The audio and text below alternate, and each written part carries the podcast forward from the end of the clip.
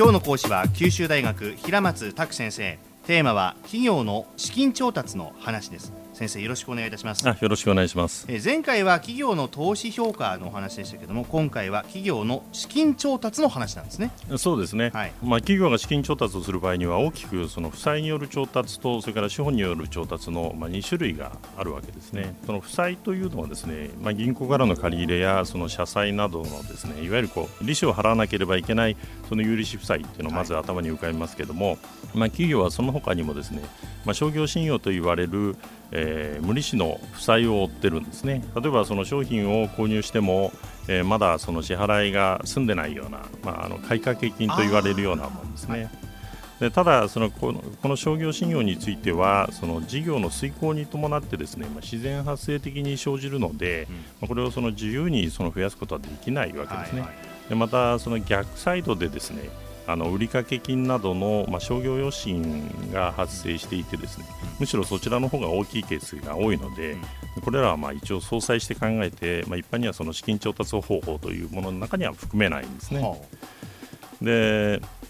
まあ、したがってその負債での資金調達といった場合にはその銀行借り入れを増やしたりあるいはその社債を発行したりという、まあ、有利子負債に依存することになるわけです。なるほど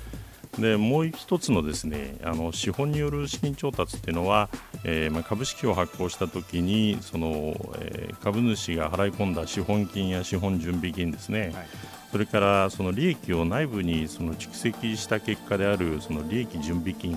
まあ、これらからそのなってるわけですね、はい、えー、この資本がですね。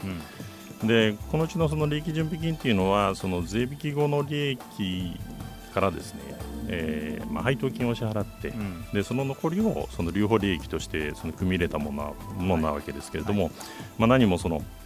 えー、株主が払い込んだお金直接払い込んだお金ではないんですけれども、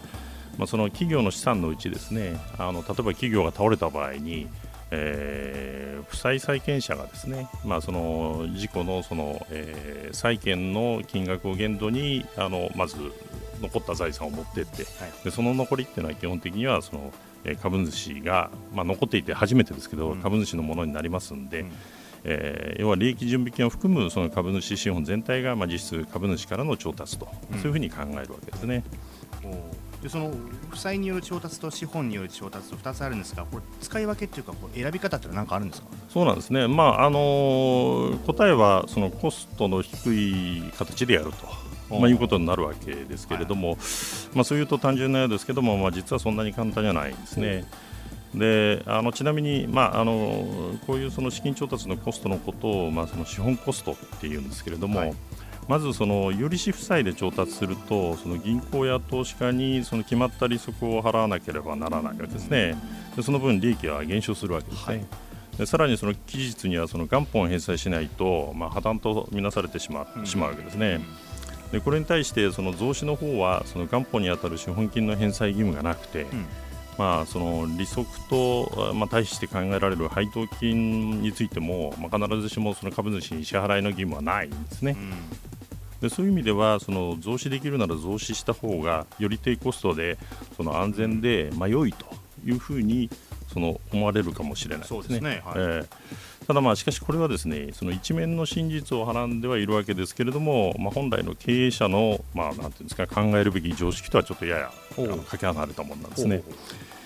でその理由はですね第一にですね、まあ、あの投資家としての株主はですねあの当然にこう見返りを期待するからその企業の株式に投資をすしてるわけですね。はいはい、でその期待の水準っていうのはですねえー、どういう水準かといいますとその他の企業の株式やあるいはその他の金融資産等でですねまあ、あのその会社のその株式に投資するのと同じリスクのものに投資した場合に得られるその見返りより少ないと不満なわけですね。したがってそれ以上のものである必要があるわけですね。はい、それからその企業が破綻した場合に株主に戻ってくるっていうのはまずその債権者に配分された残りなわけですね、うん、ですなわちその株主っていうのは債権者よりも、えー、もより大きなリスクを負担しているわけですね。したがってその増資をするということはですね新たにその株式を購入してくれる投資家にですねそうした高い見返りを約束するということなんですね。期待を上げるというそういうことでしょうかね。そうですね、で第2にですねその、まあ、企業の活動の果実ですね、まあ、要はその事業から生み出すお金ですね、これはですね株式投資家とそれから負債の債権者ですね。あのもうもう一人ですね。その、えー、税務当局というのがあるんですね、えー、この3社でその分割するわけですけども、まあ、あの結論としてはあくまでもその適度なバランスが必要だと、うん、まあ、いうことになるわけですね。はいでまあ、あのここ数年のその日本の企業のですね財務状況を見てますと、えー、株主資本がどんどん積み増されていく一方でですねあの負債がどんどん減っていくという方向があのになってましてややこれがその行き過ぎじゃないかと思われる部分があるんですけれども、まあ、その必ずしも景気が良くなくてですねその経営の難しさが増す中で、まあ、その財務の安定化を図ると、まあ、いうことの必要性は重視でき、えー、理解できるんですけれども、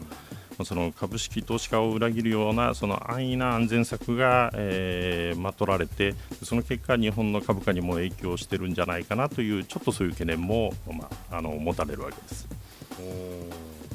えー、負債による調達と資本による調達この2つの、まあ、メリット、デメリットというか、まあ、いろいろお話あったと思うんですけども最後にまとめていただいてどういったキーワードになるでしょうか？えあのー、キーワードとしましては、えー、資本コストということです。資本コスト、ね、あとやっぱり適度なバランスが必要だっていう、まあ、どの世界でもそうかもわかんないけどこれ難しいですよね。そうですねあのただ重要なのは株式資本にも、えー、資本コストというコストがかかっているということなんですね。えー、今回は九州大学平松拓先生でした。ありがとうございました。どうもありがとうございました。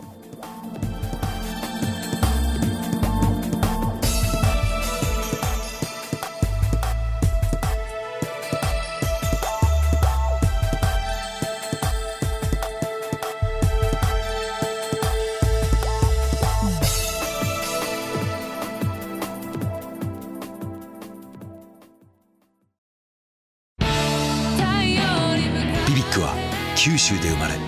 九州の人たちに光を届けています。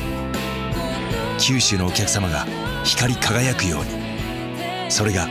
QTnetの変わらない思いです。キラキラつながる QTnet。